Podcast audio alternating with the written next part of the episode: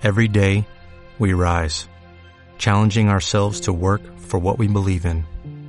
At U.S. Border Patrol, protecting our borders is more than a job, it's a calling.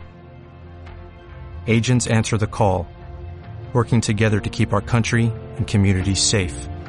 If you are ready for a new mission, join U.S. Border Patrol and go beyond. Learn more at cbp.gov/careers.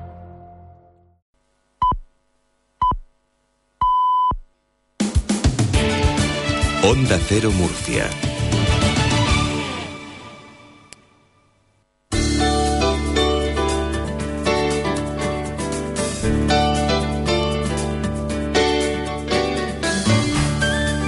En Onda Cero, hasta las 2 de la tarde, Murcia en la Onda. Con Julián Vigara.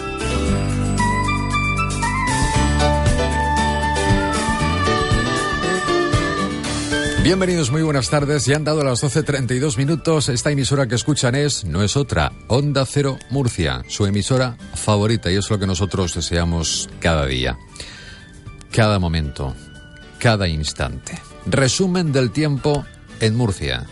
Día similar calcado al de ayer. Eso quiere decir que los cielos van a estar despejados y que hoy llegaremos a los 25 grados de máxima, si no más de 25 a 27. Por la mañana la verdad es que hace bastante fresquito.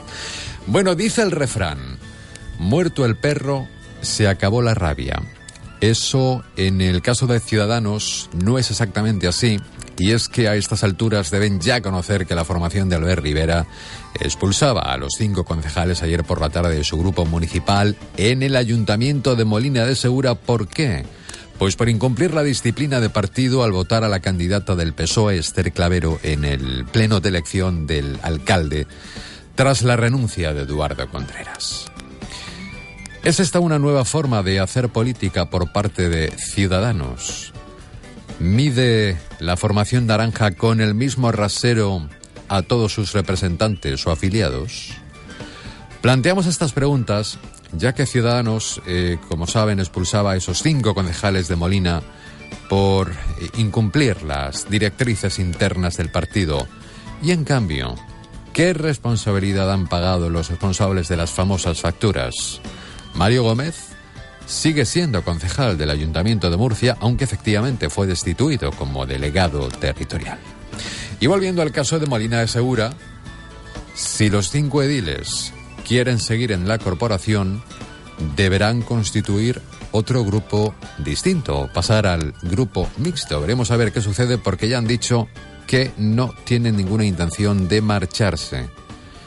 Escuchamos a Miguel Sánchez, el portavoz regional de Ciudadanos. Sí, el Comité Ejecutivo de Ciudadanos ha expulsado a los cinco concejales de Molina de Segura que ya fueran expedientados en su día por incumplir la disciplina del partido y hacer caso omiso a las directrices marcadas por el mismo. Con esta decisión lo que se muestra bien a las claras es que Ciudadanos, a diferencia de otros partidos, actúa de forma rápida y consecuente en el respeto a los principios éticos que garantizan la responsabilidad y el compromiso que hemos adquirido con la sociedad. Actúan de una manera rápida y sobre todo consecuente. Bueno, esta es, o eso es lo que comentaba Miguel Sánchez, que es el portavoz regional de Ciudadanos. Esa es la primera medida contundente de Ciudadanos en los diferentes frentes que tiene abiertos en la región y que muchos de ellos esperan con ganas, por cierto, la visita del secretario de Organización Nacional, Fran Hervías, que tiene previsto venir a la capital murciana a finales de esa semana para poner orden para participar en una reunión con afiliados murcianos. ¿Qué es lo que hará? ¿Cuál será? ¿Por qué llega eh, hasta Murcia Fran Hervías, el secretario de Organización Nacional? En principio, la visita de Hervías eh, tiene por fin dar las instrucciones e insuflar ánimos entre las militancia para el nuevo proceso electoral del 26J, aunque los afiliados esperan una explicación clara sobre la polémica en torno a las facturas de la campaña electoral que fueron cargadas a la Asamblea Regional. En fin, que el asunto de Ciudadanos se complica y últimamente se pasan el tiempo con la manguera en la mano apagando fuegos. Insisto, los cinco ediles de Molina expulsados no se van y ahora tendrán que formar un nuevo partido o pasar al grupo mixto. Tenemos otros asuntos destacados que comenzamos a relatarles a través de esta emisora. Onda Cero, Murcia.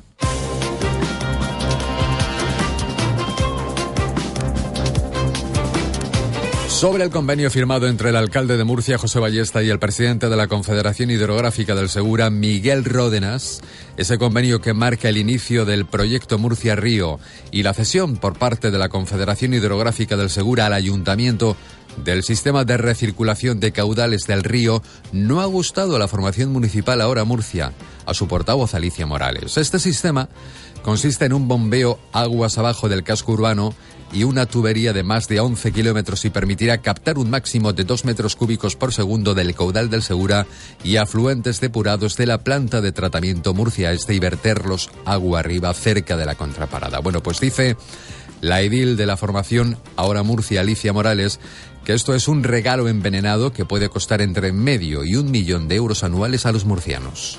En cuanto al proyecto Murcia-Río, en Ahora Murcia pensamos que es un ejemplo más de la política de escaparate del alcalde Ballesta. Y concretamente estamos estudiando la documentación, pero sabemos que hay un informe jurídico del ayuntamiento que dice que el convenio marco que se ha firmado no es válido para la cesión de las tuberías de recirculación de caudales. Por lo tanto, lo primero que habría que hacer es firmar un nuevo convenio en donde se especificara perfectamente quién se tiene que hacer cargo del mantenimiento y de la factura del coste eléctrico. Por eso nosotros querríamos alertar a la ciudadanía de que esto es un regalo envenenado que puede costar entre medio y un millón de euros anuales y no entendemos por qué el ayuntamiento tiene que asumir algo que la Confederación no ha querido poner en marcha durante muchos años. Y la Junta de Gobierno del Ayuntamiento de Murcia ha aprobado por un importe de 215.000 euros la financiación de diversos programas de actuación en materia de derechos sociales con el objetivo de realizar proyectos o actividades de intervención en diferentes sectores de la población. Los sectores de la población destinados serán colectivos en riesgo de exclusión social.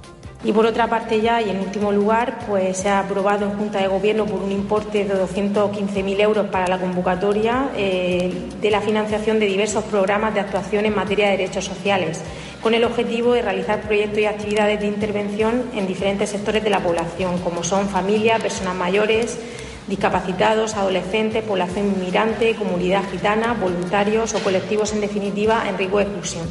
Los beneficiarios de esta iniciativa son entidades sin ánimo de lucro con establecimiento en el municipio de Murcia que recojan en sus fines estatutarios la realización de actividades dirigidas a algunos de los colectivos que hemos, que hemos comentado y cuyas bases pues, van a figurar en la convocatoria.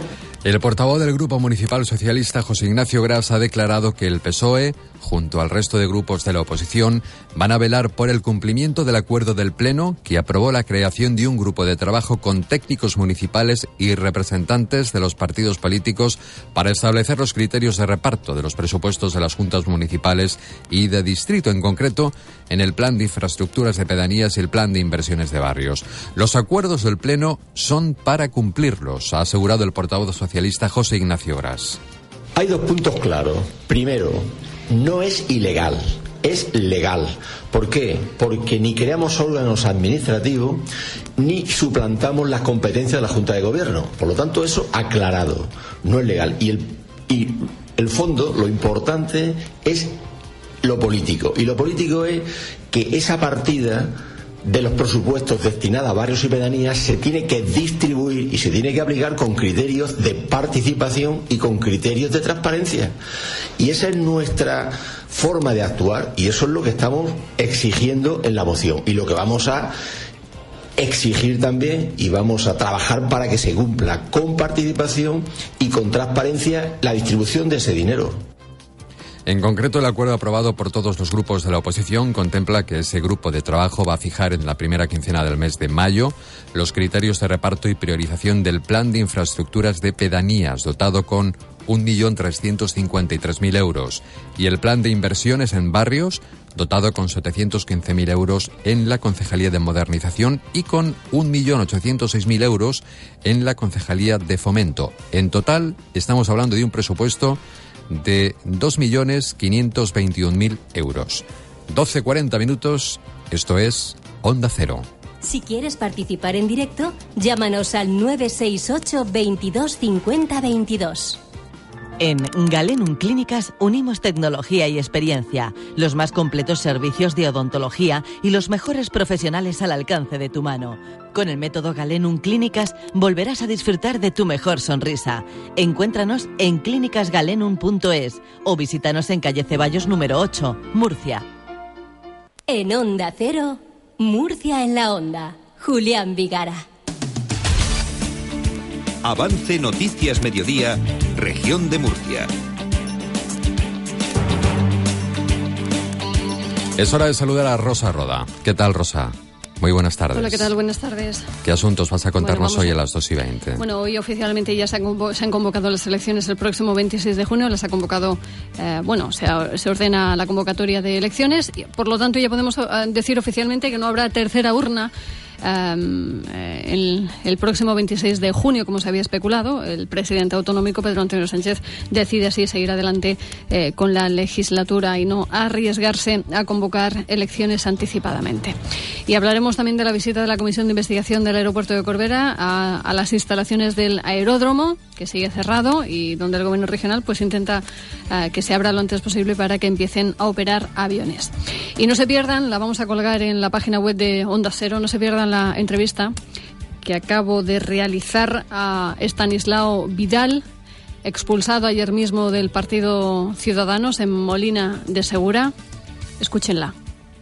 Solo digo eso. Pero dame un titular, ¿qué dice? No, no puedo. Ay, déjame que No, lo lea eh, yo. tengo- a ver, no, te- ¿habrá menos- aparecido ya en la web? Eh, No, no, no, todavía no, todavía no. Ah, la tengo que subir ahora mismo porque es, algo que no sé, no sé cómo Te titular. tiemblan, es que te tiemblan No, las no, piernas, que va, habría Rosa. 20 titulares eh, de, de esa entrevista. es lo que tiene la política. La política, cuando todo va bien, todos callan.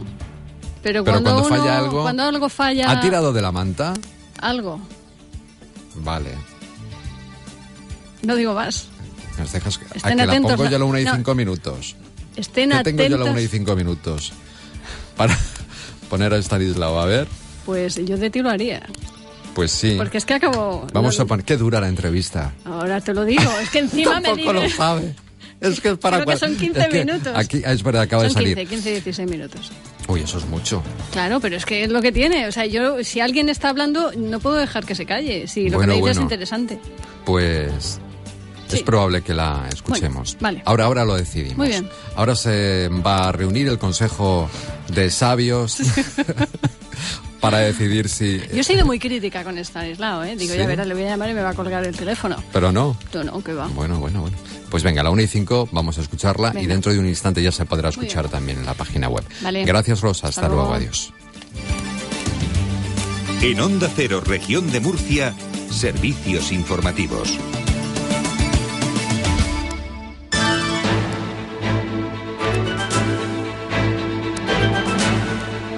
Vamos con la previsión del tiempo, con el patrocinio de Hospital Quirón Murcia, que ya nos ofrece la Agencia Estatal de Meteorología. ¿Qué tiempo se prevé para hoy y mañana, Enrique García? Buenas tardes. Buenas tardes. En Murcia seguimos hablando de sol y de calor en este martes en que las temperaturas siguen subiendo. Llegaremos a los 27 grados en la capital y Cieza, a 25 en el Lorca, en torno a 24 en Caravaca de la Cruz, 23 en Cartagena y en Águilas, en torno a los 22 en Yecla con los vientos del este flojos en el interior. El miércoles habrá intervalos de nubes medias y altas en los cielos murcianos con unas temperaturas mínimas al alza en la costa sin cambios en el resto y las máximas, eso sí, en descenso. Esta noche tendremos entre 7 y 9 grados de mínima en Lorca, Murcia, Yecla y Cieza, 10 en Caravaca de la Cruz, 14 en Cartagena y 16 en Águilas. Y mañana nos quedaremos en 25 grados en Cieza, sobre los 23 en Águilas y en Murcia, 20 o 21 en Yecla, Cartagena, Lorca y Caravaca de la Cruz. El viento del este será más flojo en el interior. La temperatura que tenemos en este momento en Murcia capital es de 22 grados. Un parto va más allá de dar a luz. En el Hospital Quirón Salud Murcia te ofrecemos una atención personalizada para cubrir todas tus necesidades y las de tu bebé de forma integral antes, durante y después del parto, con médicos especializados, UCI neonatal y consultas de lactancia. Infórmate en el 968 01 11 85. Quirón Salud, la salud persona a persona. Escúchanos a través de ondacero.es.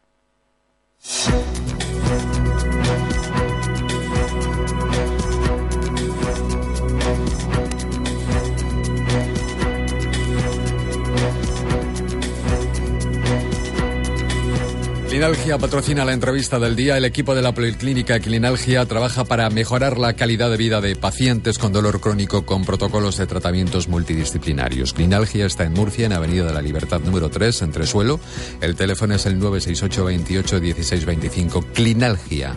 La vida es para vivirla.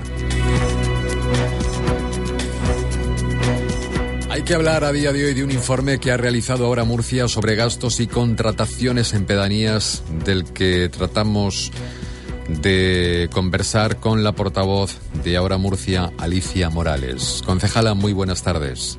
Hola, muy buenas tardes. ¿Qué dice ese informe que han elaborado y que han detectado en el mismo? Bueno, nosotros efectivamente hemos hecho un informe bastante completo porque abarca, son datos que hemos obtenido del estudio de la facturación que se ha realizado entre los años 2011 y 2015 en 41 de las juntas municipales y de distrito.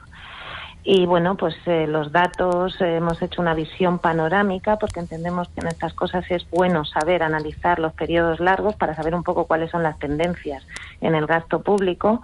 Y lo que hemos analizado concretamente es el dinero que se ha gastado en estas 41 juntas en, las en los capítulos 2 eh, y sexto, que son los que tienen que ver con inversiones, mantenimiento de infraestructuras, obras, etcétera y los datos arrojan resultados llamativos. Por ejemplo, eh, nos dicen que se han producido en este periodo una bastante evidente concentración de las empresas a las que se ha adjudicado este tipo de obras. Concretamente, nosotros hemos detectado que en estas 41 juntas, cinco empresas, solamente cinco, se han llevado más de 7 millones de euros eh, de los 10, algo más de 10 millones del total de estas partidas. Eh, esto nos habla. Ha dicho más de 7 millones de euros. Efectivamente. Y además, en el caso de algunas juntas, eh, prácticamente son las mismas empresas las que se llevan en exclusiva el 100% de los, de los gastos. Esto ocurre, con, por citarles un ejemplo, en el caso de Espinardo, en donde el 100% de los gastos va a la misma empresa de los gastos en estas partidas concretamente. Y además también nos parece llamativo que precisamente estas empresas, que son las que más han facturado en este periodo, en muchos casos son empresas que tienen o coincidencia en los administradores o en los apoderados, es decir, empresas que parece ser que pertenecen al mismo entramado, digamos, familiar. Es decir, que en definitiva parece que son más empresas, pero luego, eh, eh, viendo un poco en los registros quiénes son los dueños de esas empresas, coinciden en que son los mismos dueños. Eso lo hemos detectado por una parte y por otra parte hemos detectado también de forma muy evidente que multitud de empresas, eh, multitud de facturas, perdón, tienen un importe que es muy poco inferior a 3.000 euros. Hablamos de facturas, muchas de 2.990 euros, que se repiten una y otra vez en las 41 juntas que nosotros hemos analizado. En esto hay que tener en cuenta que según la normativa por la que se rige la gestión presupuestaria en las juntas, hasta 3.000 euros no hace falta que sean eh, presupuestos que vayan aprobados en los plenos. Es decir, que es una decisión del pedáneo hasta 3.000 euros. Con lo cual, este, esta acumulación de facturas que llegan casi pero no sobrepasan nunca la cifra de 3.000 euros nos hace pensar que quizá está habiendo un fraccionamiento de la facturación precisamente para no pasar por el control del Pleno. Esto es un poco las conclusiones más importantes del estudio que nosotros hemos hecho y todo esto, claro, nos lleva a hacer una valoración de los datos que hemos obtenido que llega a varias conclusiones. En primer lugar, pensamos que este tipo de prácticas de concentración de toda la facturación en unas pocas empresas, en primer lugar, lo que impiden es la competencia en libre concurrencia de distintas empresas. Y esto, lamentablemente, puede llevar a casos de sobrecostes. Es decir, creemos que el dinero público tiene que estar bien gestionado y hay que buscar la oferta más barata para evitar sobrecostes.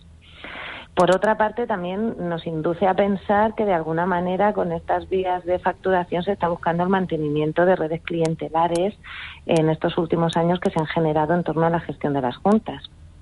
Y en última instancia creemos que ha habido una falta de planificación absoluta, pensando bien cuáles son las necesidades de la pedanía y gestionando bien el dinero público para ofrecer a, nuestros barrios y a nuestras pedanías unos servicios de la mayor calidad posible.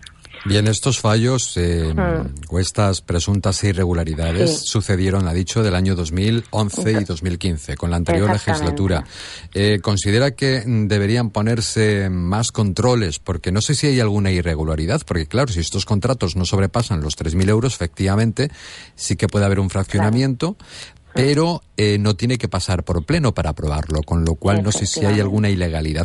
Pe- La pregunta es, ¿deberían ponerse em, soluciones para que esto dejara de ocurrir y que esta legislatura fuera más transparente y ese reparto a posibles empresas que pueden trabajar para pedanías, para eh, llevar a cabo determinados trabajos, eh, fueran rotando y que no cayera siempre sobre la misma?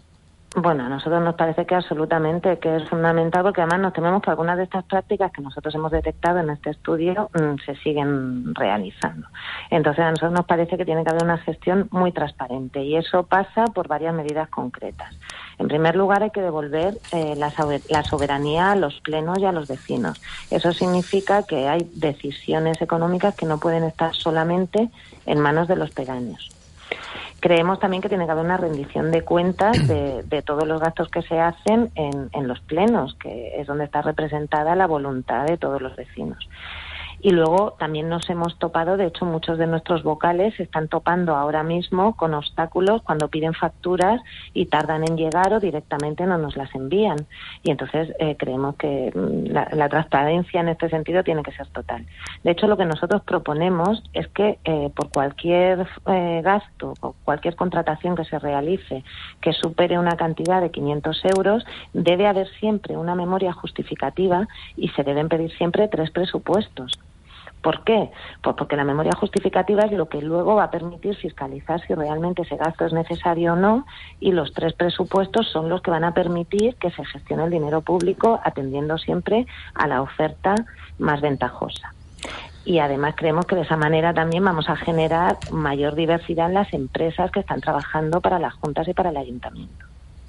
Bueno, esa es la situación. Quizá el caso que más nos ha llamado la atención es que en, en el caso de Espinardo el 100% Ujú. de los contratos que se han realizado han ido a parar, según ustedes, a la misma empresa. A la misma empresa y es una situación, insisto, que se repite en otras juntas también, Ya. en otras pedanías. 41 juntas en total. 41 son ¿No? las que hemos Afectadas. analizado, sí, efectivamente.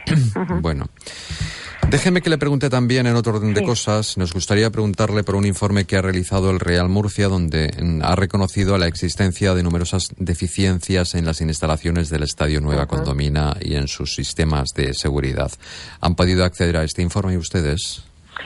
Sí, efectivamente. De hecho, ayer ya nos pronunciamos y hemos pedido explicaciones al concejal del ramo, al concejal mm, Coello, porque, claro, nosotros hab- habíamos solicitado toda la documentación y, y lo que nosotros tenemos es el último informe, que efectivamente es de finales de enero del año 16, o sea, de este, de este curso, en el que se detectan, en, en varios ámbitos se detectan, eh, bueno, pues se detectan deficiencias que, que deben ser subsanadas en los ascensores, en el sistema contra incendios, en la iluminación, en los grupos electrógenos, en fin, tenemos el informe, el informe es claro y lo que nosotros pedimos ayer al señor Coello fueron explicaciones de qué es lo que está pasando, porque el ayuntamiento no toma medidas y porque entendemos que es un tema lo suficientemente importante como para que se pongan las pilas y empiecen a solucionar estas deficiencias. Ujú. Em, ¿Cuándo recibió el ayuntamiento este informe del Real Murcia? Pues según consta en el expediente que nosotros hemos solicitado y que se supone que tiene la información completa, la fecha es del 25 de enero del 2016. Ujú. Em, según ese informe, ¿cuándo fue la última vez que se pasó una revisión obligatoria en los en, en- en el estadio? Pues en este informe lo que nos dice es que la última revisión obligatoria de industria fue en enero del 2013. Ajá. Entonces parece ser que ha habido claramente una dejación de controles y no se han subsanado las deficiencias que se vienen arrastrando ya durante varios años. Muy bien. Gracias, Alicia Morales, portavoz de Ahora Murcia. Muy bien, gracias a vosotros. Un saludo.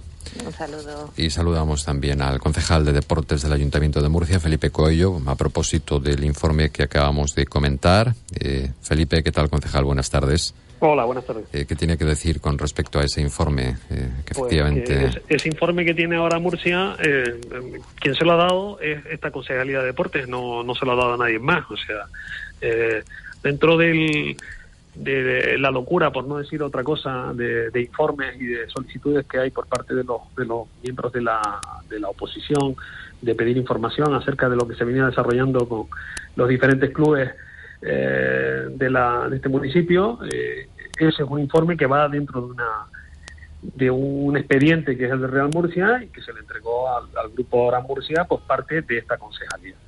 ¿Qué tengo que decir sobre él? Pues, pues que desde que nosotros hemos recibido eh, esa notificación por parte del Real Murcia, que además la hemos recibido por parte del Real Murcia porque nosotros hemos sido quien se la ha solicitado al Real Murcia, porque ellos son los que están obligados a tener todo ese mantenimiento y toda la situación que conlleva el, campo de la nueva condomina, porque así está eh, reglamentado con el convenio que se firmó en su día.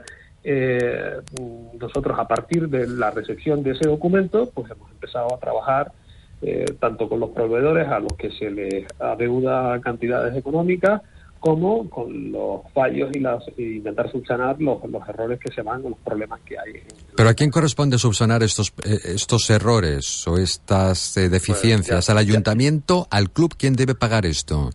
Hombre, el club, evidentemente. El club debe pagar esto. ¿Y por qué no lo ha hecho antes? Porque, Pues, hombre, yo creo que es evidente porque no lo ha hecho, ¿no? No, no quiero que me lo explique usted. Yo no tengo ni idea. No, porque no tienen dinero para pagar, básicamente.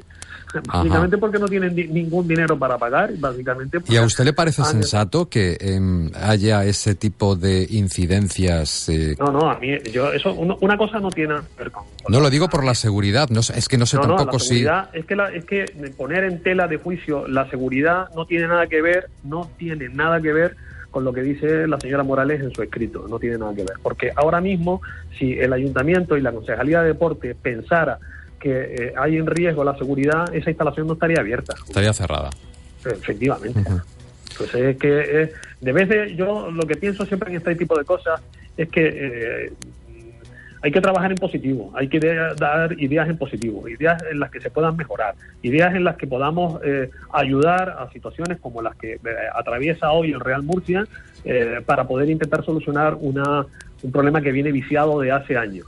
Lo que no podemos es estar poniendo continuamente piedras en el camino y estar poniendo, poniendo peros a todas las cosas que se hacen. Esta Concejalía de Deporte está trabajando en ese. Hoy mismo, además es que curiosamente, eh, por eso parece mentira que, que, salgan estas cosas a la palestra cuando saben que estamos trabajando en ello. O sea, es que no, no, no entiendo muy bien la, la, la posición mm, de Alicia Morales, parece, siempre me ha parecido alguien muy serio dentro del ayuntamiento, y, eh, las cosas de, de, Aura Murcia con respecto, con respecto a este tema. Eh, eh, tampoco me sorprende, tampoco me sorprende porque hace unos días, yo no tengo Twitter, pero en un tweet me sacaron una foto con unas colillas tiradas al suelo, cuando quien me conoce sabe que no fumo ni he fumado en mi vida. O sea, que es que son cosas, esto del juego de la política, yo entiendo a los políticos, pero como no es mi forma de entender. Yo, yo intento utilizar el sentido común e intento utilizar eh, las cosas con, cierto criterio y sobre todo en temas deportivos que creo que conozco bastante bien. bueno, el resto, no, lo entiendo. Nos quedamos con, evidentemente, ese titular que ya el ayuntamiento está trabajando para subsanar estas deficiencias que pudieran existir. Pero que nunca, nunca, nunca ponen, han puesto en peligro la vida de nadie. Gracias, un saludo. Igualmente. Adiós, concejal. Hasta luego. Adiós. Te lo está contando Murcia en la onda. Onda Cero. Clinalgia Dental. Especialistas médico-dentales. Únicos en la región con unidad de dolor integrada. Pioneros en ozonoterapia dental. Tenemos una solución para ti. Confía en nuestra odontología. Clinalgia Dental. Avenida de la Libertad número 3, primero C, Murcia. 968 29 65 25. Clinalgia Dental. Registro sanitario 2980 283.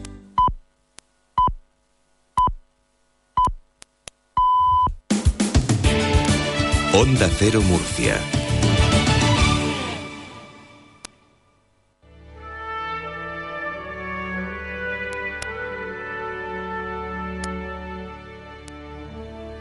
En Onda Cero, Murcia en la Onda. Si quieres ponerte en contacto con el programa, envíanos un mail a producciónmurcia.es o llámanos al 968 22 18 64.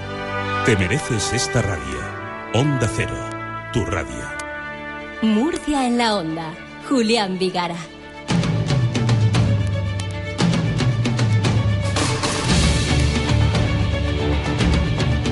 De nuevo, muy buenas tardes. Retomamos la actualidad municipal y regional a través de este espacio de radio Murcia en la Onda. No vamos a ir a más dilaciones. Anunciaba hace un momento nuestra compañera Rosa Roda de los Servicios Informativos que había mantenido una entrevista telefónica con el, eh, el que era portavoz del grupo de ciudadanos en Molina de Segura después de haber sido expulsado ayer con otros cuatro compañeros más o cuatro compañeros más del municipio de Molina de Segura por incumplir la disciplina del partido al no mantener las directrices marcadas por el partido y debido a ello se les abrió un expediente disciplinario que ha finalizado en expulsión. ¿Qué tendrá que decir tan importante como nos avanzaba nuestra compañera en esa entrevista que ha mantenido y que le ha comentado a Rosa Roda?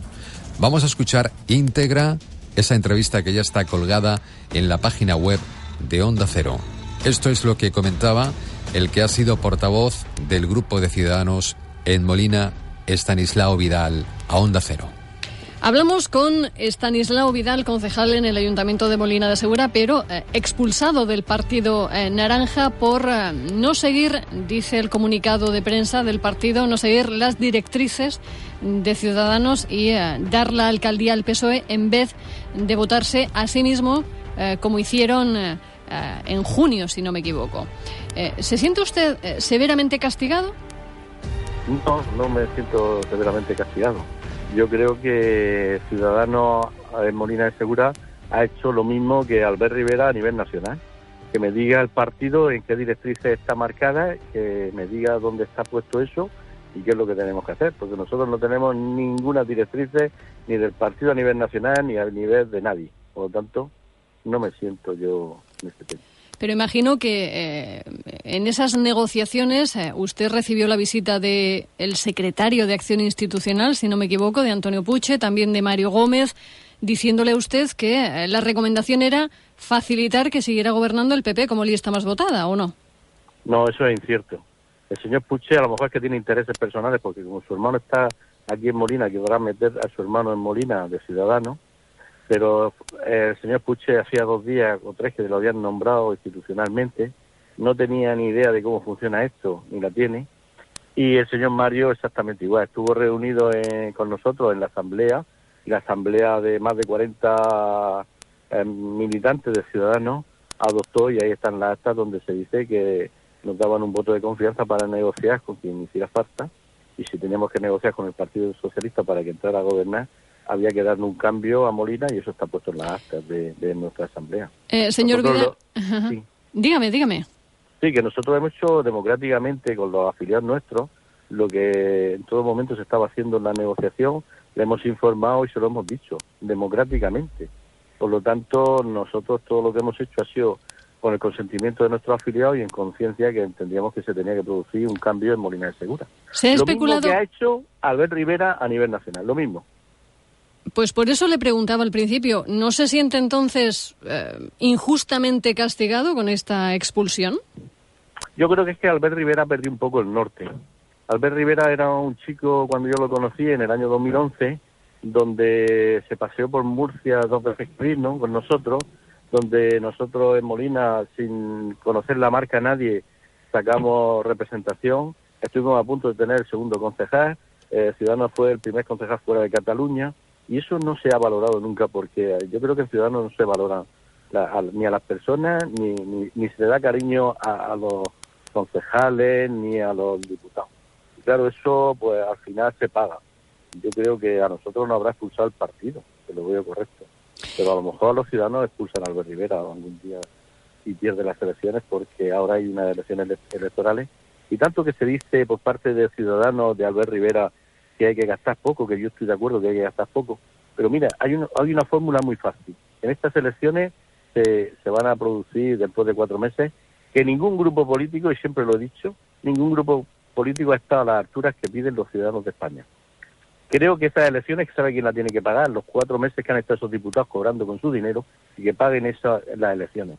Porque esos son los que al final se van a presentar sin primarias, sin nada, de nada, de nada, y es más de lo mismo. Por lo tanto, yo creo que los ciudadanos tendríamos que ahorrar poder votar, nada más que cuando llegue el día 26 se vota y que paguen todos los gastos de su bolsillo estos señores que cuatro meses no han hecho nada, empezando por el presidente eh, Mariano Rajoy y por todos los diputados nacionales que han habido más de 300 allí. Señor Vidal, se ha especulado con que, eh, bueno, había un pacto eh, entre caballeros, entre usted y Eduardo Contreras, dimitido eh, o, tras su imputación de que usted sería alcalde con el apoyo del PP. Y que finalmente el PP, pues, de Murcia, le dijo que no a usted y, que tomó la rabieta y finalmente acabó apoyando al PSOE. ¿Esto es así o no? ¿O es demasiado reduccionista? ¿Había ese pacto entre Eduardo Contreras y usted para haber sido alcalde de Molina de Segura con el apoyo del PP? El PP de Murcia le dice a usted esto no puede ser, que no, y por tanto se enfada y le da la alcaldía al PSOE?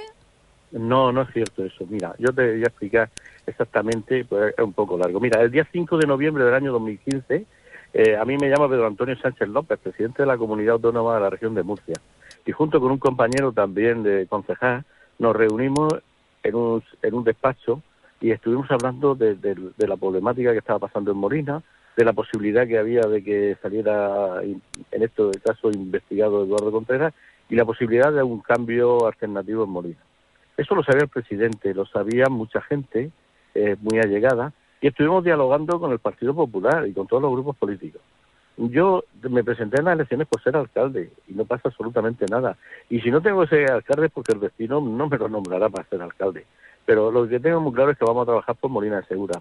Yo a Eduardo Contreras lo respeto como 20 años que ha sido alcalde, yo creo que ha sido un buen alcalde, que bueno, mm, por circunstancias de la vida le ha salido este, esta imputación porque en este caso investigación, espero que salga todo correcto, pero no había ninguna rabieta de nada. Lo que pasa es que muchas veces los partidos, al final, lo que buscan es los votos, y los que están arriba quieren votos y escaños y todo.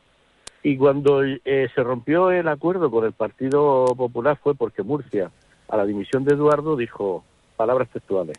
Ya no hemos limpiado a Eduardo, ya no está Eduardo, vamos a limpiar a todo el Partido Popular en, en Molina, porque lo que queremos es que se regenere de nuevo el partido en Molina y vamos a quitar a los eduardistas y a todos aquellos que han estado con GAR. A mí eso ni me va ni me viene.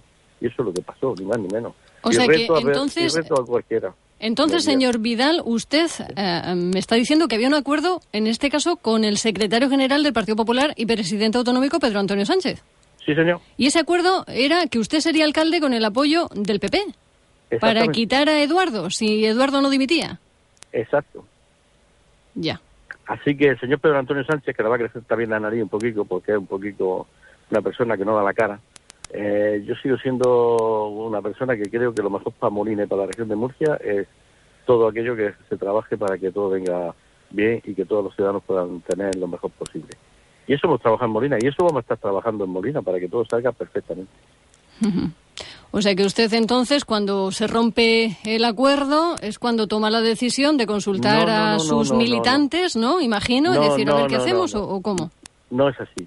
Nosotros cuando el día 5 de noviembre empezamos a hablar con, por que nos llamó Pedro Antonio Sánchez, le dijimos, eh, mira, si no llegamos a acuerdo, eh, si no llegamos a acuerdo, no, no pasa absolutamente nada, el Partido Popular pasará a la oposición. No por nada, porque hay que cambiar este tema. ¿Por qué? Porque nosotros, si no presidimos, nosotros no vamos a votar más de lo mismo. Durante 20 años llevamos siempre lo mismo, nueve meses que hemos dado la, oportunidad de poder intentar cambiar y regenerar el tema, no ha podido ser, pues ya está. Y eso lo sabían ellos el primer momento, igual que también lo sabía el Partido Socialista y todos los grupos políticos de Molina, cambiemos y ganemos, mm. que en su día se lo dijimos, es decir, nosotros si no gobernamos no vamos a estar de por sí no estamos en el gobierno municipal del partido. O sea que, eh, que eh, según usted, el acuerdo era ser alcalde usted con el apoyo del Partido Popular, pero si eso finalmente no era factible, ustedes no seguirían apoyando al PP. Exactamente. Apoyarían al PSOE. Apoyaríamos al PSOE porque se tenía que cambiar, dar un cambio en Molina de Segura. O sea que el acuerdo entonces no lo tenía usted con Eduardo Contreras, sino con... No, no, con Pedro Antonio Sánchez. Pero es que Pedro Antonio Sánchez como está esperando también que le salga su tema, pues está también ahí en la cuerda floja. Y entonces por eso intentaba ahí que Eduardo no se marchaba, eh, para que mantenerlo ahí, porque claro, pero Eduardo, bueno, yo creo que ha dado un paso importante y hay que reconocerle que ese paso que ha dado ha sido importantísimo, no solamente personalmente para él, sino también para el cambio que se ha producido en Molina y que no pasa absolutamente nada y a seguir trabajando. Em, ¿A usted entonces qué le parece el papel jugado en esos días clave por, como decía yo, Antonio Puche, secretario de Acción Institucional, Mario Gómez, entonces delegado territorial, incluso de Miguel Sánchez, portavoz regional del partido? Bueno, mire, yo, estos chicos que, que han venido a última hora y que hace unos días estaban, o hace unos meses estaban en UPyD, que ya en su día ya sabemos lo que pasó en UPyD, región de Murcia. Bueno, alguno, alguno estaba también antes en el PSOE. Sí, bueno, alguno estaba en el PSOE y bueno, y otros estaban en el PP, ¿no? Entonces nosotros estábamos fuera de la política en el año 2003 y desde 2003 a 2011 yo no estaba nunca en política, he estado en mi cosa y no estaba en política. Y en el 2011, pues bueno, contactamos con Albert Rivera y compañía, estuvieron aquí en, Murcia y en Molina de Segura y estuvimos trabajando y construyendo un partido. Pero claro, resulta que, que era incómodo tener un alcalde en el cuarto municipio de la región donde le podía hacer sombra a estos chicos que vienen ya a mesa puesta. Entonces vienen a mesa puesta y con engañar a la gente y engañando a todo el mundo y ahí tenemos los resultados. Mira, si a mí me dicen que yo eh, es que usted ha votado al Partido Socialista, no, pero es que mire, ah, me equivoqué de papeleta. Entonces me pueden decir, anda, pues ha sido un error. Igual que han dicho, oye, es que en las facturas me equivoqué, es que ha sido un error. Pues no ha sido ningún error. Hay que decir las cosas claras. El error ha sido que el señor diputado nacional, Miguel Garulés, que era el jefe de campaña, es el responsable. Pero claro, no había que sacar a, un diputado nacional a nivel de los medios de comunicación y había que echarle la culpa a un diputado regional, cuando la culpa la tiene el presidente de, toda la campaña que ha sido diputado y que antes estaba en el Partido Popular y que a última hora vino de prisa y corriendo buscando un puesto.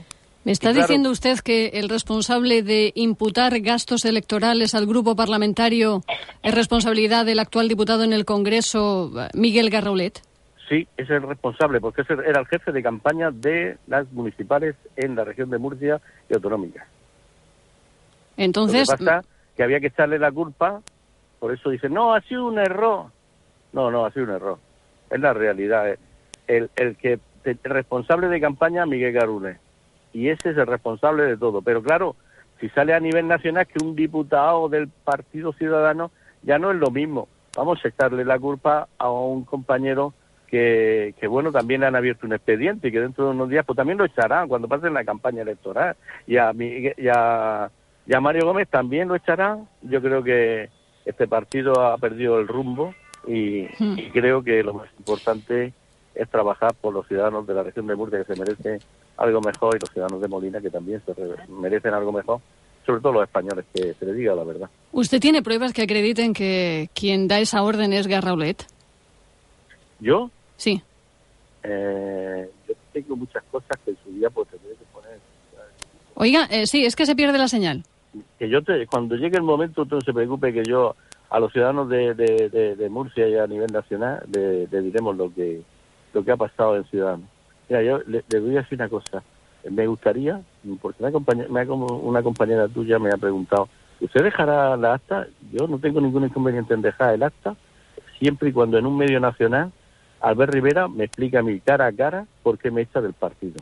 Que yo le voy a explicar a nivel nacional por qué Albert Rivera está pasando lo que está pasando en Ciudadanos. Y se lo vamos a explicar a los ciudadanos españoles para que lo sepan. Porque es muy bonito poner una cara muy guapa, muy bonito. Yo tengo un gran respeto a Albert Rivera pero no dice la verdad. Yo creo que tiene que decir la verdad. Y, y, aquí puñaladas y acuerdos con otros grupos políticos para destrozar, como en su día se destrozó UPyD, que yo no participé en ese tema, pero que sí desde ellos, desde Barcelona, participaron para eliminar a Rosa Díez, etcétera, etcétera, me conmigo que no cuente. Ya, ya, ya. O sea que usted entonces dispondría de documentación ah, que comprometería o pondría en un compromiso a ciudadanos. Bueno, Ciudadano sabe, tengo, mira, tengo hasta correo de, de muchas cosas, es decir, yo no tengo ningún inconveniente el día que tenga que decir lo que tenga que decir, lo donde tengamos que decirlo, de la financiación y de muchas cosas. Bueno, eh, últimamente el periódico La Razón del Grupo Antena 3 eh, sacaba a relucir el tema de que las subvenciones que recibían los grupos municipales tenían eh, que depositarlas en una cuenta en Madrid a la que tenían acceso dirigentes del partido en Barcelona. ¿Esto era así también en Molina? En Molina no, en Molina nos negamos a hacer eso porque no teníamos ninguna ningún dinero que cobraba el grupo hmm. y nos negamos en su día de hacerlo. Por lo tanto, pero sí, nos llamaron varias veces, nos presionaron, efectivamente eso se hacía, pero nosotros nos negamos a hacerlo porque no teníamos dinero y como no lo tenemos no lo podíamos hacer. Por lo tanto, no podíamos darle nada porque no tenía el grupo ninguna cantidad que se le diera por parte de, del ayuntamiento. Antes, pero creo que es...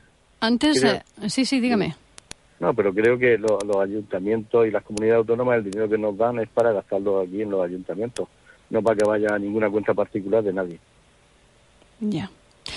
Antes usted apuntaba a que el señor Antonio Puche de Yecla, secretario de Acción Institucional, eh, querría colocar a un hermano suyo en Ciudadanos Molina de Segura. ¿Es así?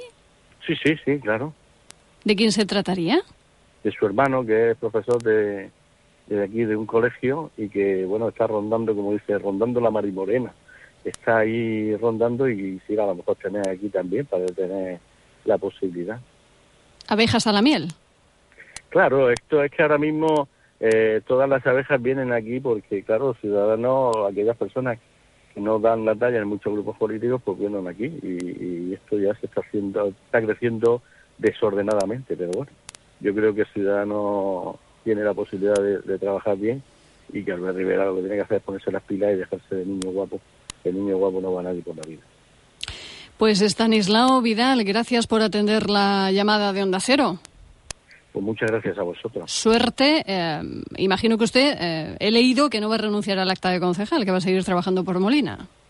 Sí, no vamos a renunciar al acta de concejal y solo digo una cosa que, como te he dicho anteriormente, si quiere mi acta de concejal, que en su día, en el año 2011, nosotros nos la ganamos a pulso porque entonces no conocía a nadie a Ciudadanos ni sabía que existía Ciudadanos y que estuvimos a punto de sacar un segundo concejal, eh, yo reto a este señor, don Albert Rivera Díaz, a que en cualquier medio de comunicación que quiera, yo hablo tranquilamente cara a cara con él, pues que me diga por qué me expulsa por hacer lo mismo que ha hecho él, porque él y sus 40 diputados han hecho lo mismo.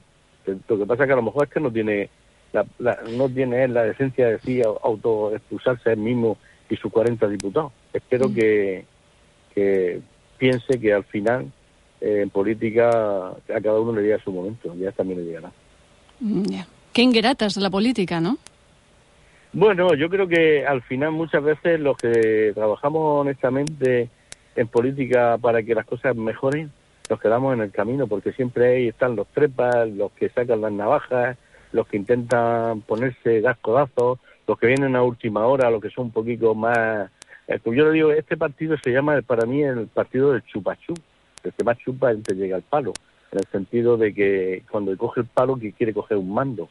Y aquí como el que más va a hablar a uno y a otro y a otro, intentan darle un puesto para callarlo, pues yo creo que no se está haciendo partido de base y eso es lamentable. ¿Qué papel ha jugado en el escándalo de las facturas Emilio Argueso? ¿Usted lo sabe? Bueno, Emilio Hueso es el mayor culpable que tiene Ciudadanos no solamente en la región de, de Murcia, sino en Valencia también, porque ya en su día eh, propició de que Ciudadanos no se presentara en Archena, que ya se denunció en su día por parte de los compañeros, para que la alcaldesa de Archena no tuviera ninguna oposición. Como está allí de policía eh, en Archena, pues bueno, pues lo que buscaba es su puesto ahora de diputado regional. Pero creo que es el mayor culpable y tiene una cantidad de problemas en Alicante impresionante. Un señor que también estuvo en el PSOE, usted también estuvo con Joan Lerma en el PSOE, luego pasó al Partido Popular, en el Partido Popular se presentó y como no, no ganó las elecciones de- del Partido Popular para ser presidente de, Elche, pues entonces se marchó y se vi- vino a Ciudadanos. Y así uno detrás de otro. Y pues bueno, pues yo creo que ese es el mayor culpable, porque Murcia no necesita ni a un Emilio Hueso que sea de Alicante, ni a Fran Elvias que sea de Barcelona. Yo creo que en Murcia lo que hace falta es tener carácter y personalidad para poder trabajar, porque Murcia tiene entidad y, y nosotros no vamos a decirle a, a los de Barcelona que es lo que tienen que hacer en Barcelona, ni los de Barcelona tienen que venirnos, venir aquí a Murcia a decir lo que tenemos que hacer, porque somos ya todos mayores de edad y somos conscientes de la realidad de cada uno en su región. Estanislao Vidal, gracias, eh, reitero, y, y buenos días. Buenos días. Gracias.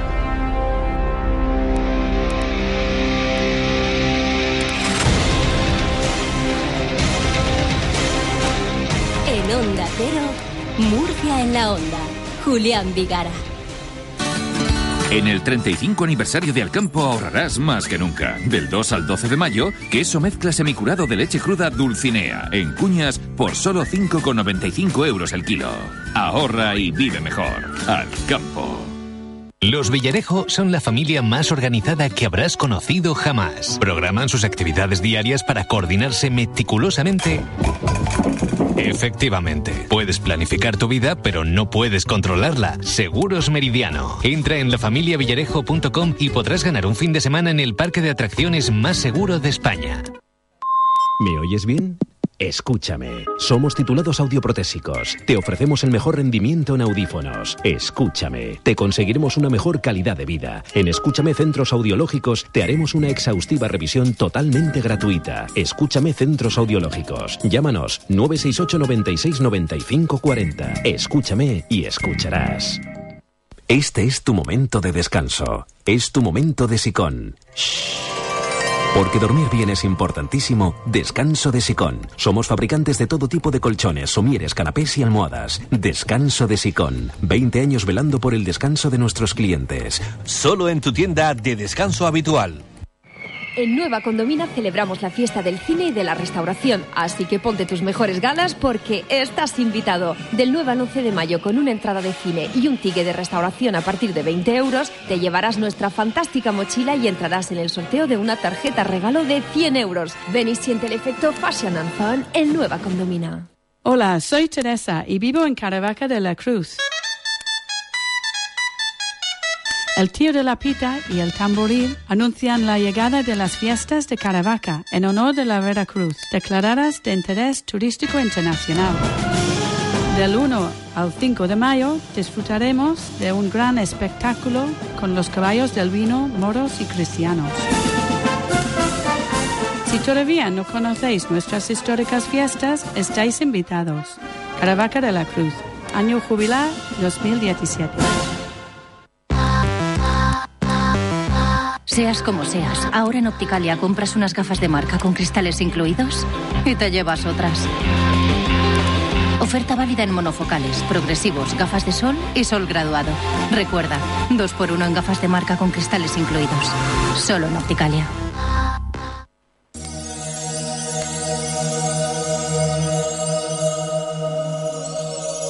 Cada martes en Onda Cero, la enfermería juega un papel muy importante y conocemos más a fondo la labor de este colectivo gracias al Colegio de Enfermería de la región de Murcia. Hoy nos acompaña Ana María Hurtado, que es directora de enfermería del Hospital Psiquiátrico Román Alberca, para hablar de las jornadas de salud mental que este año ya suma la sexta edición. ¿Qué tal, Ana María? Muy buenas tardes.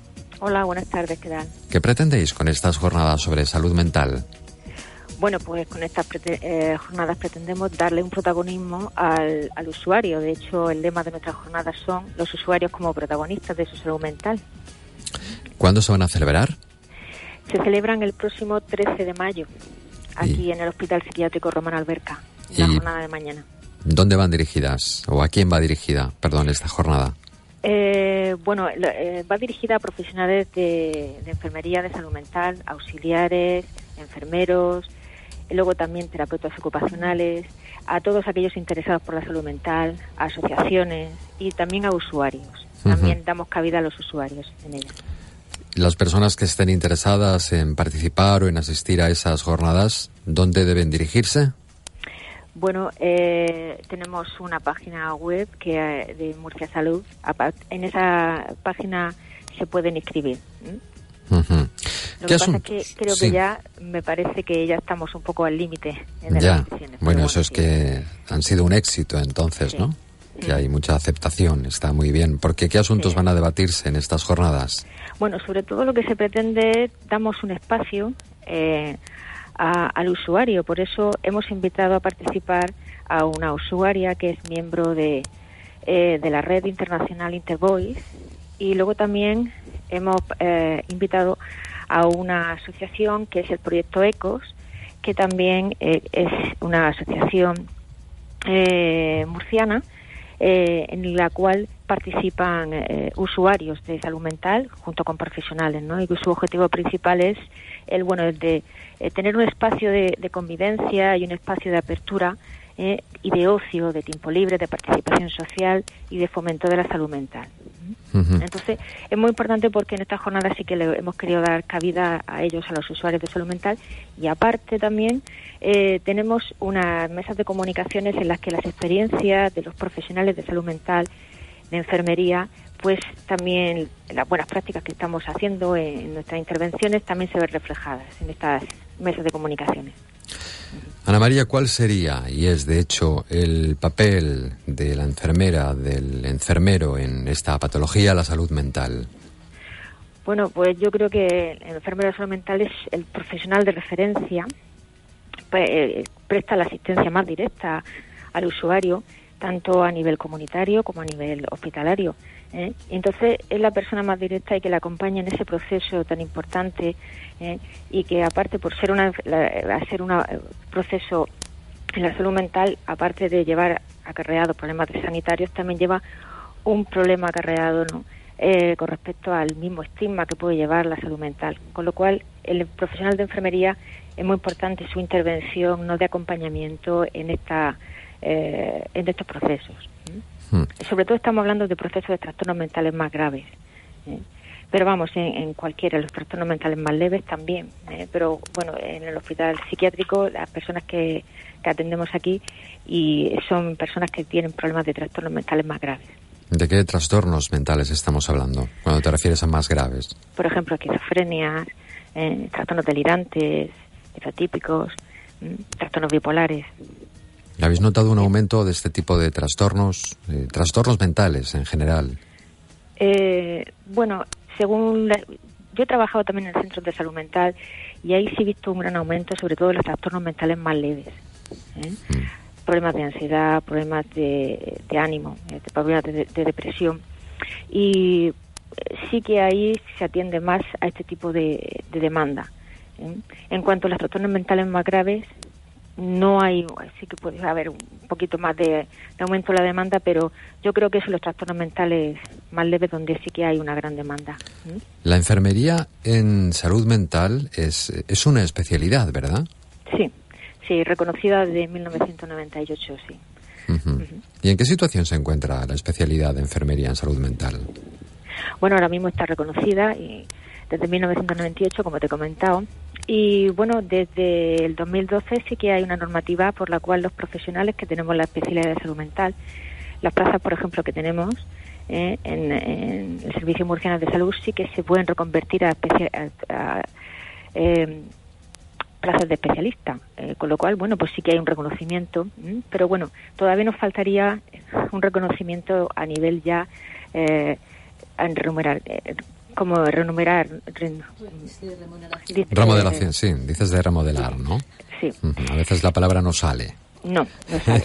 Entonces es más retributivo, ¿no? Es decir, que eso sí que sí que todavía está por ahí que estamos reivindicando, pero bueno, sí que las plazas sí que están reconvertidas a plazas de especialistas. Sí que haría más falta el sí que haría más falta era convocar más, más plazas de especialidad. Sí. Pero bueno, en un primer momento yo creo que todo se va negociando y que sí que haría falta que esas plazas sí que fueran remuneradas. Eh, ¿Se van a convocar más plazas de especialidad? ¿Tiene conocimiento de ello o no? Ahora habrá eh, oposiciones también. En oposiciones, en la OPE del año 2000, de este año que viene convocada, creo que hay de, especialistas de salud mental, eh, hay una solamente convocada. ¿Para toda la región? sí, sí que hay más plazas de especialistas, sí que hay más plazas de enfermería, pero lo que son específicas de salud mental solamente Solo una. Sí. Sí, lo que en nuestra unidad también, nuestra región cuenta con una unidad docente multiprofesional. ¿eh? Lo que es a la formación, sí que contamos con plazas aquí en la unidad docente. Formamos este año, creo que son seis especialistas en salud mental, que intervenimos también en la formación. ¿eh? Y muchas de las enfermeras que estamos en la red de salud mental intervenimos en esa, somos parte docente también.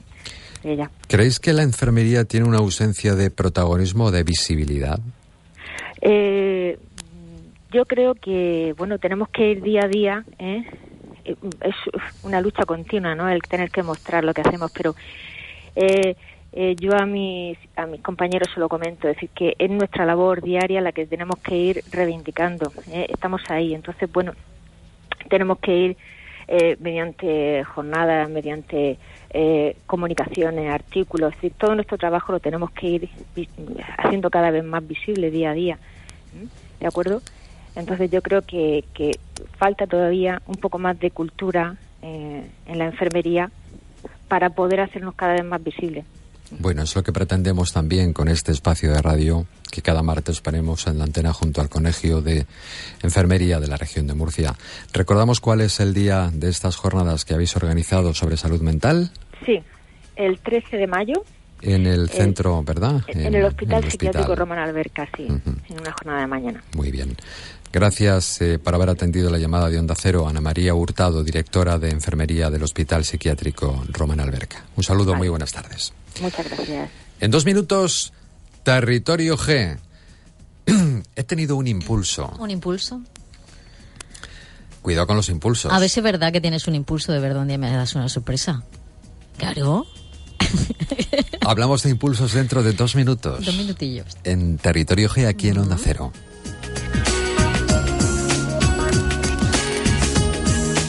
Deja tus comentarios en Facebook. Búscanos como Murcia en la Onda, perfil oficial. El arte ya no está solo en los museos. Ahora hay un nuevo espacio donde podrás disfrutar del arte, del arte del erotismo y de la sexualidad. La Eroteca, una boutique erótica emplazada en un yacimiento del siglo XIII. Un entorno mágico donde encontrarás lencería, cosmética para los sentidos, juguetería erótica y exposiciones temporales de arte. Y donde nuestra sexóloga titulada te descubrirá las mejores técnicas y complementos para disfrutar solo o en pareja. La Eroteca, en Platería 31, Boulevard Adarve. Murcia. www.laerotecadeeva.es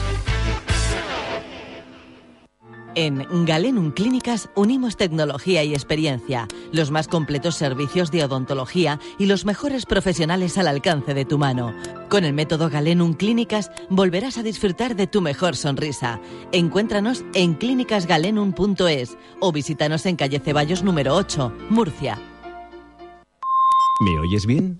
Escúchame. Somos titulados audioprotésicos. Te ofrecemos el mejor rendimiento en audífonos. Escúchame. Te conseguiremos una mejor calidad de vida. En Escúchame Centros Audiológicos te haremos una exhaustiva revisión totalmente gratuita. Escúchame Centros Audiológicos. Llámanos 968 96 95 40. Escúchame y escucharás. ¿Necesitas alguien en quien confiar para la reforma de tu hogar o negocio? Talasur es la solución. Talasur te asesora, realiza tu proyecto y tú no tienes que preocuparte de nada. Te ofrecemos una gran propuesta de soluciones e ideas para tu proyecto. Talasur, diseño y ejecución de espacios, en calle Santa Teresa 6, Murcia. Que tú y los tuyos estéis bien es lo más importante. En caso de accidente, acude a la unidad de lesionados de tráfico del Hospital Mesa del Castillo. Nos ocupamos de todas las gestiones con tu compañía de seguros de forma gratuita y ponemos nuestro equipo médico al servicio de tu bienestar. Hospital Mesa del Castillo. Medicina muy personal. Mesadelcastillo.com Este es tu momento de descanso. Es tu momento de sicón. Porque dormir bien es importantísimo, descanso de Sicón. Somos fabricantes de todo tipo de colchones, somieres, canapés y almohadas. Descanso de Sicón. 20 años velando por el descanso de nuestros clientes. Solo en tu tienda de descanso habitual. Hospital La Vega le invita a valorar de forma gratuita la solución protésica a sus problemas de audición, incluyendo el estudio médico, la evaluación del especialista y un periodo de prueba durante 30 días gratis y sin compromiso de compra. Además, podrá aprovecharse de un 25% de descuento si al final decide solucionar su problema de sordera antes del 30 de mayo. Llame a Autoclini Hospital La Vega 968 23 58 60 y pida una cita.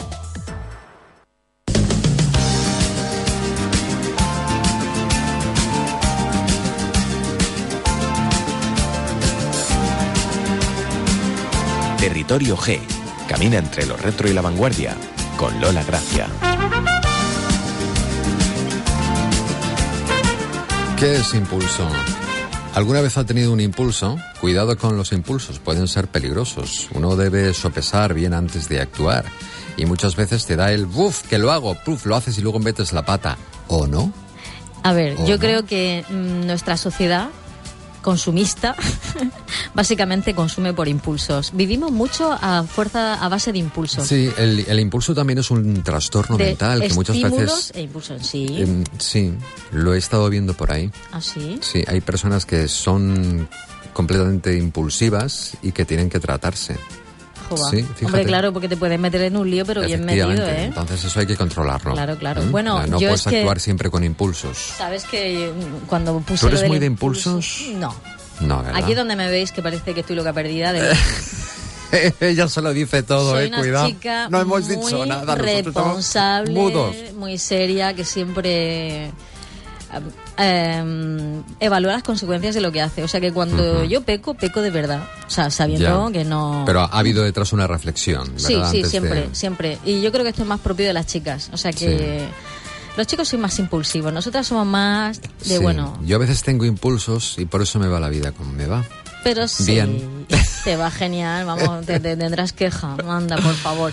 Oye, pero yo es que me acordaba de este anuncio, ¿os acordáis de este anuncio? A ver, Digo, es que ¿cómo soy era? yo la única mayor aquí A ver, a ver, en a el ver. Facebook, no digo. puede ser. A ver. Bueno, pa- aparece un tipo y una tipa y se sonríen. Ah, vale. No te puse minuto, o sea, a ver si me- Si un desconocido de pronto se acerca y le ofrece flores. Eso es impulso. Eso es impulso. Claro que me acuerdo. El desodorante perfume para usar en todo el cuerpo, no solo debajo de los brazos. Dice, en todo el cuerpo, no solo bajo los brazos. Pero esta no es la versión en castellano, ¿eh? No la he encontrado. Vale. La bueno, versión en castellano. En, en español era si un desconocido te regala flores, eso es impulso. Impulso, Es casi sí, igual. sí. Y esto de debajo de los brazos no lo decían. O sea, no, no, aquí no se decía eso. no, aquí directamente ya sabes que era, era un body spray, un spray que se llama body spray.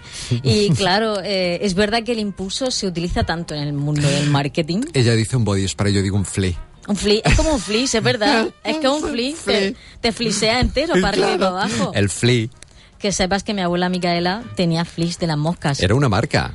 Era que una se llamaba marca- Fly, pero que decíamos flea. Hombre, que- Lo digo porque hay personas que quizá muy jóvenes como nuestra compañera Sol que no llegan a captarlo. No saben lo sí, que es el- Hace miles de años existía un Sprite para, la- para matar las moscas, un insecticida que se llamaba Flea. Entonces por eso se quedó el Flea. Estaba- Niño, tráeme el Flea. el fli y, el, fly. y el plis. El plis de, la- de las señoras mayores que se echaban el plis. Tú eso tampoco lo sabes. Que Tampoco salían con el pelo azul de la peluquería, las señoras mayores. ¿Cómo se llamaba eso? El plis. Ah, el plis. el plis. Pero eh, mi- lo de mi abuela era, era como una especie de bomba, ¿sabes? Que le daba ahí Sí, pum, sí, Era como, era, como flea. una, era como la bomba de las bicicletas y con eso... Igual, pero en gordo. A lo bestia, ¿eh? En gordo, sí. Vamos, que hacías tu deporte si utilizabas el fli.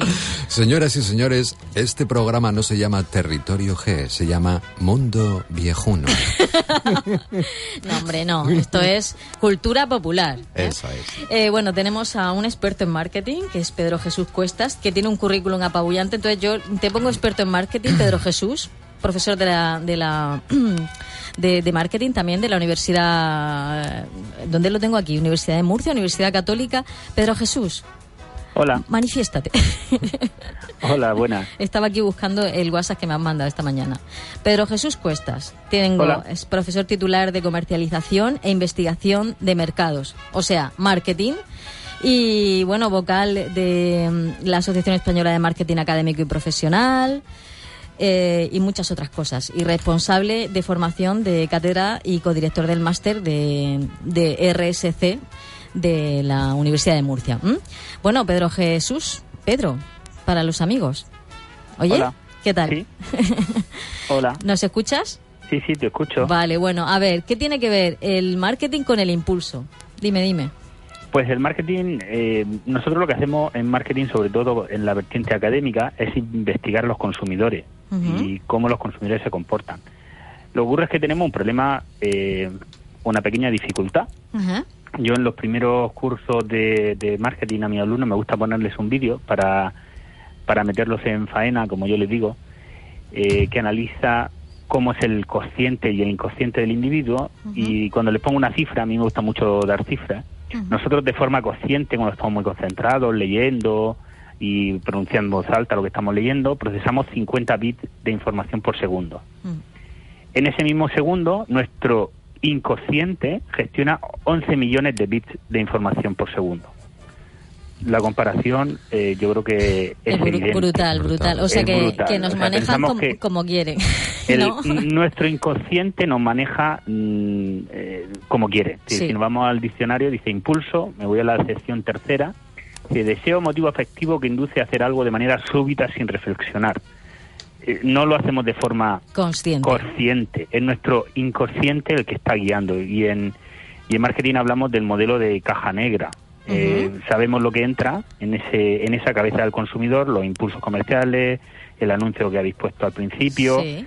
sabemos lo que sale, que compra, no compra, habla en redes sociales, eh, expresa una opinión, pero estamos continuamente intentando saber qué pasa ahí, dentro de esa cabeza, dentro de esa caja negra. Utilizamos indicadores, manifiestos, pero eh, seguimos investigando porque mm, todavía no hemos conseguido meternos dentro de ese. Hombre, claro, es esa que cabeza. estaría bueno. O sea, el, el cerebro de cada uno es diferente, imagino. Eh, Y por eso está también lo que se denomina neuromarketing, ¿no? Sí, bueno, el neuromarketing es aplicar ese, esa investigación utilizando técnicas vinculadas a, a la neurociencia, pues con análisis de, de cómo va procesando, cómo va activando nuestro cerebro, pero ta- como tampoco somos capaces de meternos dentro y ver como en la película esta que in and out de los que a los chavales de las emociones que vemos en las emociones que van pasando de un lado a otro todavía hemos- no hemos llegado a ese punto eh, pues lo intuimos. Eh, intentamos medirlo yo digo estaba eh, el- en el ámbito del el académico pues en la asociación tenemos el congreso en septiembre y allí pues habrá eh, normalmente en torno a 150 trabajos muchos de ellos analizan comportamientos concretos de consumidores y cada uno intentamos aislar unas cuantas facetas que influyen en esa decisión final que, que podemos llevarla racional o irracional o impulsiva o no impulsiva. Pero lo que es cierto es que muchas veces incluso el consumidor no sabe por qué lo hace. Luego cuando lo ha hecho intenta justificarse, ¿no? Ah, es que estaba barato, es que una no sé herramienta cuánto. de defensa. Pero ¿cuáles serían, eh, Pedro, las emociones favoritas eh, de los consumidores a la hora de, o cómo reaccionamos los consumidores ante determinados impulsos? ¿Qué nos atrae más para, para adquirir un determinado producto? Mm, ¿Cuáles serían? Pues depende. Si- estamos hablando, por ejemplo, en un, eh, que nosotros En moda, llegamos a un, por a un ejemplo. estal- En moda. en un establecimiento de moda, ¿vale? A ver, Ah, sí. bueno, pero eso de- lo vamos a dejar ahora para después. Lo de la Vale, moda. ah, lo tienes tú planteado Hombre, que tengo un planteamiento chulísimo con las vale. músicas de las tiendas. Uf, Ah, va, es verdad, para el final, Bueno, tú sí, sabes, sí. Pedro, que aquí siempre ponemos canciones relacionadas con el asunto y he encontrado unas cuantas por relacionadas con impulsos, todas de amor, evidentemente. Mis impulsos sobre ti, estos son sin bandera, que a mí me gusta mucho.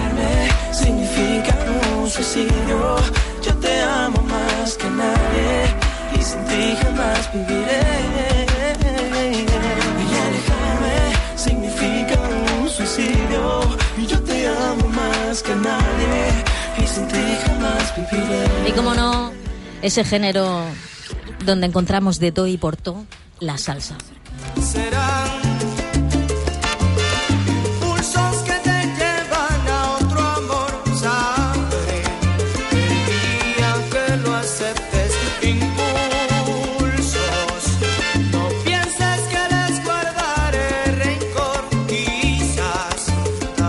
sea que los impulsos también tienen un papel importante en el amor, entonces. Ah, no me digas, ¿no crees? Mm. Hombre, es que si no hay impulsos en una relación de pareja, menudo rollo, majo. Por eso se van tantas relaciones a la porra.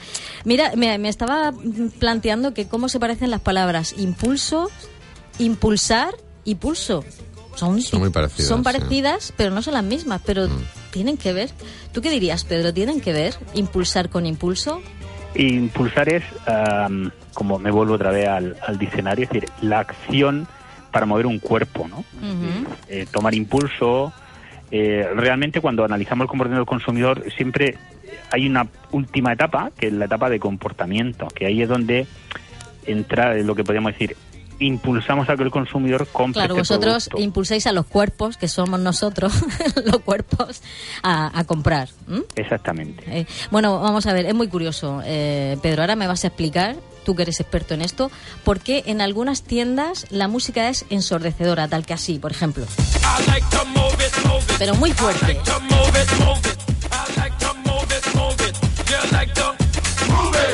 ¿Tiene algún sentido esto? ¿Por qué se hace? para que compres rápido Y te vayas. y te vayas.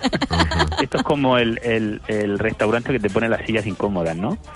Para que no esté mucho tiempo tomando el café. Y Bueno, quizá también para, para que no pienses demasiado lo que vas a comprar. Porque Eh. estos eh, se, eh, se dan este tipo de música en tiendas con música, con ropa muy atrevida, Es verdad, porque muy eso no te, sexy. no te deja pensar esta música. y, eh, y cuando sales por la puerta dices, Esto mismo, claro, así Ah, van por la calle. adiós que me he comprado, pero si es que esto me lo voy a poner, claro, al final Sí, te lo pones. claro, pero claro. dices, madre mía, si se me ve aquí hasta la- el guajerrillo. Quiero decir, ¿El pero, qué? el guajerrillo. Ah, vale. Eh, eh, pero por ejemplo nos vamos por ejemplo a, a otra tienda mira vamos a escuchar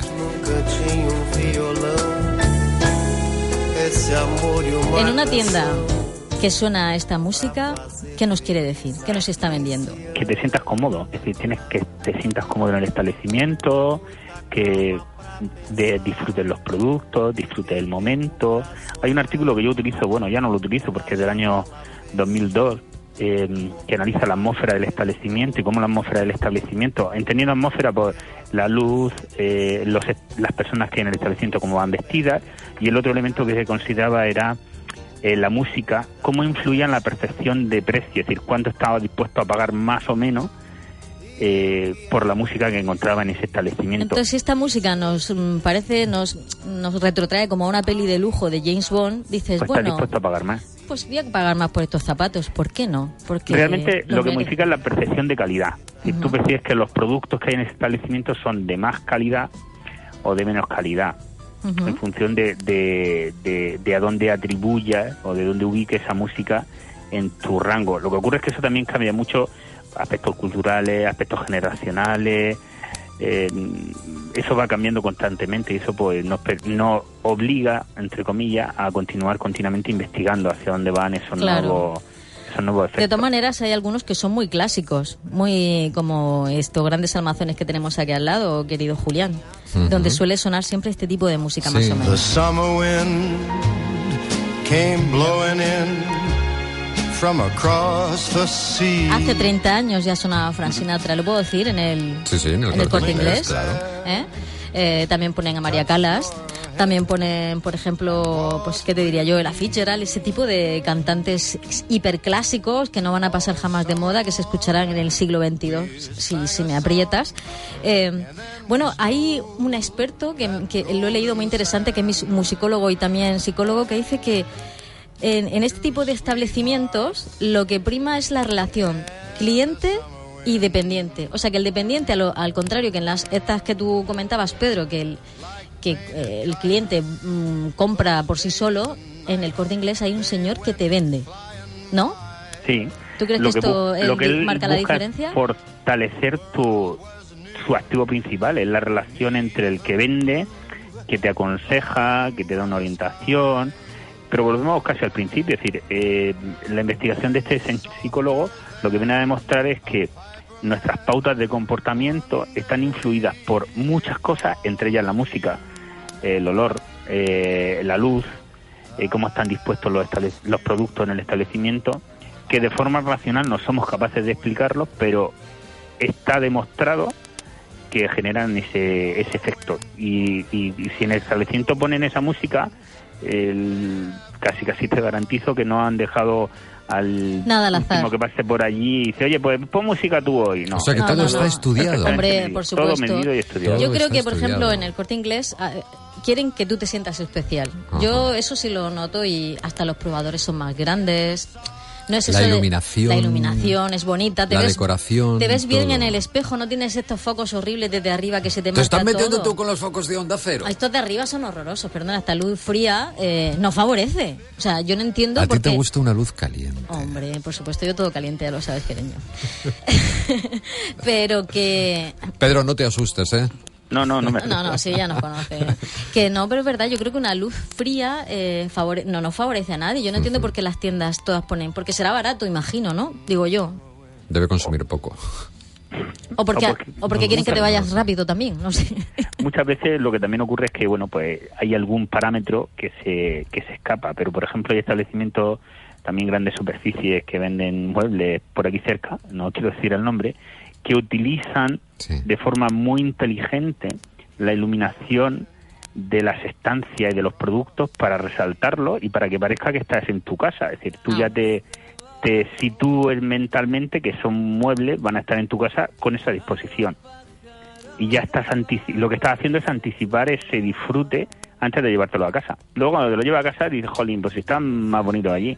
Claro, es que la iluminación es tan importante. Es muy eh, importante. Muy importante, muy importante. El olor es una cosa que han mencionado. De hecho, hay empresas que se dedican a diseñar olores para tiendas. Y en cada tienda tú sabrás que, que Huele de una manera huele especial. de Esto ya lo comentamos diferente. aquí una Sí, vez ya hicimos también. una sección. Y luego hay otra otra parte de este estudio que me ha hecho mucha gracia es que los hombres eh, tienen como más necesitan como más sentirse más seguros a la hora de comprar. No son como nosotras que nos ponen la música ahí a, a to cebolla y no A compramos. lo nosotros que- nos cuesta más convencer para no, com- comprar no algo. convencer, sentirse cómodos. Hombre, si es un coche, no, ahí lo tenemos más claro. Pero, ¿no? eh, a ver, em, Pedro Jesús, ¿tú te sentirías cómodo con esta música, por ejemplo?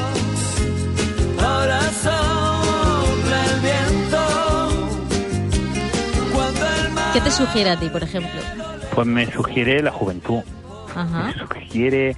eh, es una música que tiene 20 y algunos años. pues, bueno, nos retrotrae unos cuantos años atrás. Y me está transmitiendo nostalgia. Nostalgia y a lo mejor un poco de calorcito, ¿no? De, eso, de Sí. esos años también.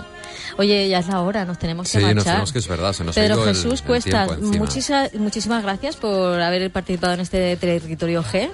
Y yo creo que ahora cuando entremos a una tienda mm, nos fijaremos más en la música que suena. Gracias a vosotros. Gracias, Pedro, un Gracias, saludo. un abrazo. Pues nos vamos con esta canción. Mm, me encanta. Y cuidado con los impulsos a Mm, todos. ¿eh? Cuidado con los Cuidado. flises. Hasta la semana que viene, adiós.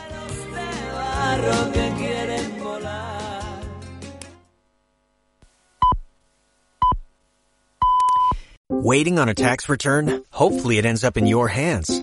Fraudulent tax returns due to identity theft increased by 30% in 2023. If you're in a bind this tax season, LifeLock can help. Our US-based restoration specialists are experts dedicated to helping solve your identity theft issues. And all LifeLock plans are backed by the Million Dollar Protection Package. So we'll reimburse you up to the limits of your plan if you lose money due to identity theft. Help protect your information this tax season with LifeLock. Save up to 25% your first year at LifeLock.com slash aware.